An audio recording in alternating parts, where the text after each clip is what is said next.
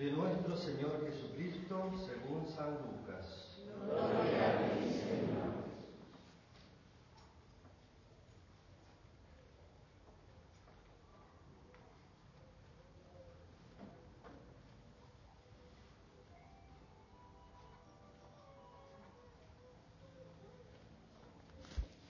El ángel Gabriel fue enviado por Dios a una ciudad Galilea llamada Nazaret, a una virgen que estaba comprometida con un hombre perteneciente a la familia de David, llamado José. El nombre de la virgen era María. El ángel entró en su casa y la saludó diciendo, Alégrate, llena de gracia, el Señor está contigo. Al oír estas palabras, ella quedó desconcertada y se preguntaba qué podía significar ese saludo. Pero el ángel le dijo, no temas, María, porque Dios te ha favorecido. Concebirás y darás a luz un hijo y le pondrás por nombre Jesús. Él será grande y será llamado Hijo del Altísimo. El Señor Dios le dará el trono de David su padre, reinará sobre la casa de Jacob para siempre y su reino no tendrá fin. María dijo al ángel, ¿cómo puede ser eso si yo no tengo relación con ningún hombre? El ángel le respondió, el Espíritu Santo descenderá sobre ti y el poder del Altísimo te cubrirá con su sombra.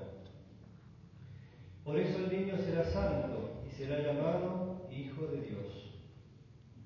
También tu parienta Isabel concibió un hijo a pesar de su vejez, y la que era considerada estéril ya se encuentra en su sexto mes, porque no hay nada imposible para Dios. María dijo entonces, yo soy la servidora del Señor, que se haga en mí según tu palabra. Y el ángel se Palabra del Señor. Gloria a ti, Señor Jesús.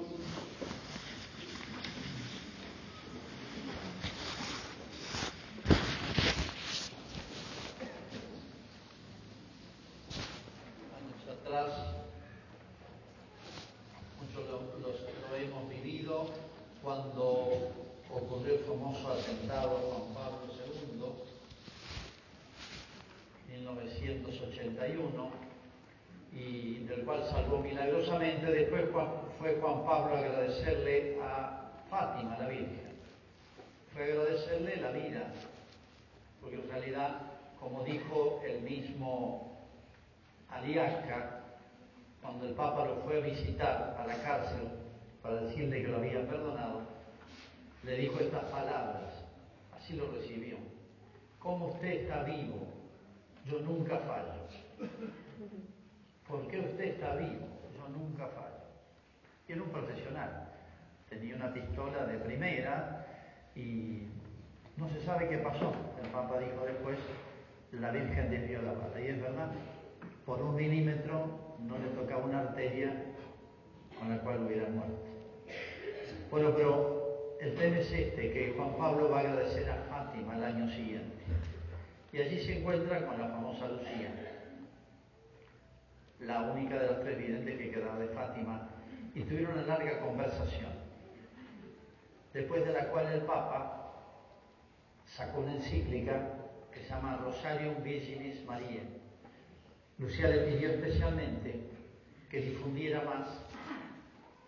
Bien, pasen, hay algunos lugares adelante, pena que algunos estén casi afuera. Bueno. Si se juntan un poquito, algunos bancos caben ahí, hermano. así pueden pasar lo que están pasando, demasiado frío. Bueno, ya han pasado demasiado en la procesión. ¿Qué le dijo Lucía? Varias, entre otras cosas, que eh, eh, un argumento que ella trae mucho. Dice, el rosario tenemos que valorarlo porque es un compendio del Evangelio. El rosario es un compendio del Evangelio. Y a raíz de eso el Papa Juan Pablo agrega los llamados misterios luminosos. ¿Qué son? Son aquellos misterios, ustedes saben, la palabra misterio significa episodios, hechos de la vida de Jesús y de María, que como son tan grandes, tan extraordinarios, que algo entendemos, pero es más lo que se nos escapa por ser tener demasiada luz, se suele llamar misterio. Aquello que algo entendemos, pero es más lo que no entendemos. Hay algo más. Hay mucho más para nuestra inteligencia, que es tan limitada. Eso significa misterio. Y entonces el Papa agrega a los misterios de gozo, dolor y gloria clásicos, agrega los misterios luminosos. ¿Qué significa esto? Todos los momentos de la vida de Jesús en que Él enseñó y predicó, que el que es la luz del mundo enseñó, o sea, iluminó, esclareció las inteligencias, nos orientó en la vida. ¿eh? Pero ¿qué significó esta anexión de cinco misterios? Simplemente explicitar más, hacer más visible que el rosario no es otra cosa que un compendio del Evangelio. ¿Qué queremos decir con esto? El Evangelio que es la vida de Jesús, la obra de Jesús, que es inseparable de la vida de María. Son dos vidas imposibles de separar, como una madre y un hijo, en el orden natural lo hizo Dios así, en el orden espiritual lo hizo así. Por eso el rosario nace en la historia, muy importante la historia del rosario. ¿Por qué el rosario? ¿Por qué Lucía insiste tanto en esto? Y ella es mediadora de la Virgen. ¿Por qué? El rosario encierra muchos secretos. El rosario nace allá en el siglo XII, entre el XII y el XIII, hace ya 800 años, en momentos difíciles, no es momento ahora de comentar su historia, su origen, pero nace en momentos muy duros, muy difíciles de la vida de Europa. ¿eh? Y la Virgen revela a Santo Domingo, como canta ese canto que es el himno de la Virgen del Rosario, a través de Santo Domingo la Virgen le revela que esta oración tiene algo no mágico, en sentido como nosotros pudimos entender algo de la cosa de magia, sino encierra grandezas extraordinarias que lo que tenemos que hacer es irlas tratando de entender, pero están ahí a la mano para que las podamos profundizar. Y bueno, entre otras cosas, no solamente una oración tan humana, fácil de rezar, la aprende un chico, se reza con el corazón, con el pensamiento, con el cuerpo, porque pasamos los misterios con los dedos, reza toda la persona. Repetimos porque nos distraemos, es oración vocal y oración mental, contemplación, en fin, encierra tantas cosas. ¿eh? Pero el ser el compendio del Evangelio tal vez es lo más central del Rosario. ¿Y qué significa esto? Y en primer lugar significa que y esto lo tendríamos que entender mucho más hoy, que la humanidad está en crisis. No es un país, no es un problema zonal, regional ni continental. Hoy está todo globalizado y la crisis está globalizada. Hoy se habla de una tercera guerra mundial que ya se está gestando, o podría. La humanidad tenido en el siglo XX dos experiencias de guerras mundiales e infinidad de otras guerras más puntuales. Pero no solamente el tema es la guerra, sino que ya está en guerra la humanidad interiormente, en el corazón. Ha, ha, como estallado cosas que hasta ahora algo se iban manteniendo, pero vemos que todo está acelerado. Y esta crisis es mundial, y esta crisis, en último término, es el hombre, e inseparablemente la familia. Por eso el tema de la familia ha sido no solamente el tema del sínodo, sino los temas que más ha insistido Juan Pablo II. El otro día repetí una frase de Lucía de Fátima, a raíz de un instituto sobre la familia que funda Juan Pablo II, tal vez por sugerencia de Lucía de Fátima, que por primera vez hablaba con un papa. Me dio ahora todas estas apariciones de la Virgen le dice Lucía, al que funda este instituto, por encargo de Juan Pablo II, sepa que la última batalla que el demonio quiere librar para aniquilarnos es la familia. Es la última batalla que el demonio quiere librar para aniquilarnos es la familia. Dígalo, difúndalo. ¿Qué es el rosario? Ante todo, recorrer la vida de una familia de Jesús, María José. ¿Qué es el rosario? Diablo metió la cola el otro día casi también. Pero bueno, lo que quede poco, no se preocupe. Creo. Espero que no sean mis últimas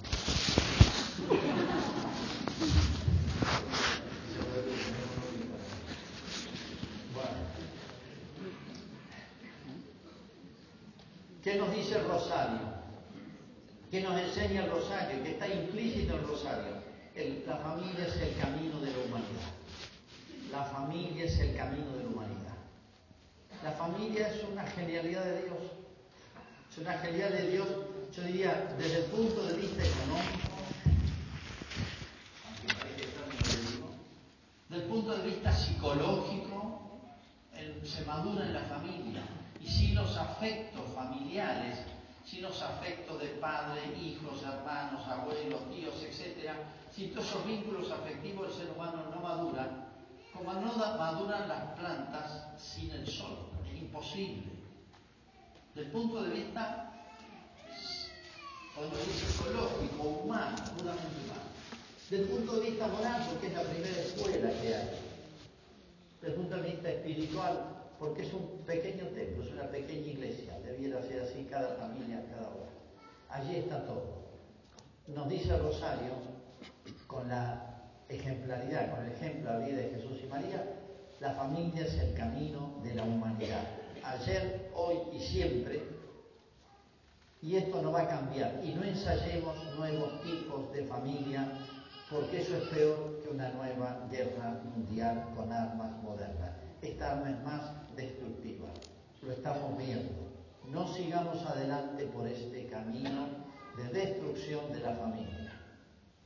Y no hace falta explicar todo, los embates, la teoría del género, etcétera, todo aquello que está haciéndose cultura ya desde pequeño porque son ya figura, se puede decir que sería en los planos, en los proyectos políticos de las naciones y se está ejecutando día a día y con mayor empeño. Segunda lección de el rosario como síntesis del Evangelio, expresión del Evangelio, es como si la Virgen nos dijera, mire, yo comprendo los dramas de la humanidad, yo viví la familia.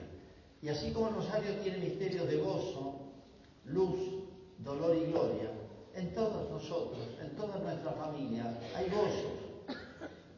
No hace falta decirlo, cuántos gozos hay. El valor de la vida, lo que significa la alegría de una vida nueva, cómo se alegra especialmente la mamá, pero todos, y todo lo que significa ese milagro de la vida. ¿Cuántos gozos hay en una familia? El crecimiento, las etapas de los hijos, los distintos momentos de la familia. ¿eh? La familia hay luces, o sea, Dios va iluminando, va marcando el camino. Si viéramos el Evangelio, ahí está todo, el camino marcado. Hay dolores, y podemos recorrer los dolores de la familia que vivió. No solamente cuando la Virgen sigue a Cristo, sino el dolor de que cuando recién nace Jesús lo buscan para matarlo. La huida de Egipto, la soledad, la persecución, etc. En la familia de Nazaret tuvieron dolores también, pero hay glorias también, que significa la exaltación, esa obra no humana, sino ya divina, que fue la resurrección de Cristo, y es también no solamente para Cristo, sino esa glorificación es para nosotros, para nuestra familia. Es la gran esperanza del cielo. Toda la familia tenemos, digo, gozos, luces, dolores y gloria. Nos dice la Virgen, yo los comprendo. He pasado lo mismo. Y aquí estamos. ¿eh? Quiso hacerse hombre Jesús y quiso hacerse familia, podemos decir. Pasó todas las etapas, desde el primer instante de la concepción hasta la muerte. Como diciendo, estoy cerca de ustedes y he compartido todo lo humano. Finalmente, en tercer lugar, nos dice Rosario a través de los misterios, todos estos misterios, compendio del Evangelio, nos dice Rosario que María y Jesús están cerca de nosotros. Son una presencia. ¿eh? Lo que llamamos el casamiento por la iglesia o la vida de una familia cristiana no es simplemente una evocación, una piedad, una devoción hacia Jesús y hacia María o algún santo que puedan tener, sino que es mucho más el sacramento que hace una familia, un hogar distinto, eso significa algo muy especial, significa una presencia de Jesús y de María. ¿eh? Cuando Jesús dijo al despedirse, casi como su testamento, dijo, yo estaré con vosotros hasta el fin del mundo. Lo que dijo Jesús, de alguna manera, también lo dice siempre su madre, porque ella repite lo que dice Jesús. ¿eh? Quiere lo mismo que quiere Jesús, piensa lo mismo que quiere Jesús, hace lo mismo que hace Jesús. La Virgen también dijo, yo estaré con vosotros hasta el fin del mundo. Esto significa rosario, esto significa nuestra patrona, Nuestra Señora Rosario. Y que nunca olvidemos esto y ojalá que en nuestra familia se reza el rosario, que nuestros niños aprendan desde chiquito a rezarlo, aunque a veces se duerman, ¿eh? aunque a veces resulta un poquitito aburridos, claro, no es el Face, claro, no es la PlayStation, no hay figura, no hay todo eso que estamos demasiado acostumbrados psicológicamente hoy. Pero hay algo mucho más grande que esto, ¿eh? hay algo mucho más grande que esto, para lo cual está hecha el alma, ¿eh? para recorrer misterios, hechos, episodios tan reales. El rosario es una pequeña historia, es como un cuento para niños. Cada misterio es una historia, es un cuento que el chico lo tiene con su imaginación. Desde pequeño puede ambientarlo mentalmente. ¿eh? O los papás le pueden ambientar cada misterio del rosario. Es como ver una gran película, una hermosa película. Y a través de la imaginación, del corazón, del pensamiento, de los labios, ir este, adentrándose en esta familia, modelo de todas nuestras familias. Que la Virgen María, que ha prometido y siempre como buena madre no nos olvida, está, aunque nosotros a veces entibiemos, olvidemos lo que ella significa para nosotros, nos proteja a todos los malagüinos. ¿eh? Eso significa el patronato, que en realidad hay que decir el patronato, como una madrina o madre, mejor dicho, madre verdadera, eso sería, ¿no? El título que ella tiene. Hoy lo hemos honrado con un poquitito de sacrificio, pero vale más, vale muchísimo más. ¿eh? Y queremos hacerlo cada año mejor. Que María Santísima bendiga nuestra familia muy especialmente nuestros niños, especialmente las familias más desamparadas, los chicos que se están preparando para fundar la familia, o aquellas familias que sufren necesidad. En nuestro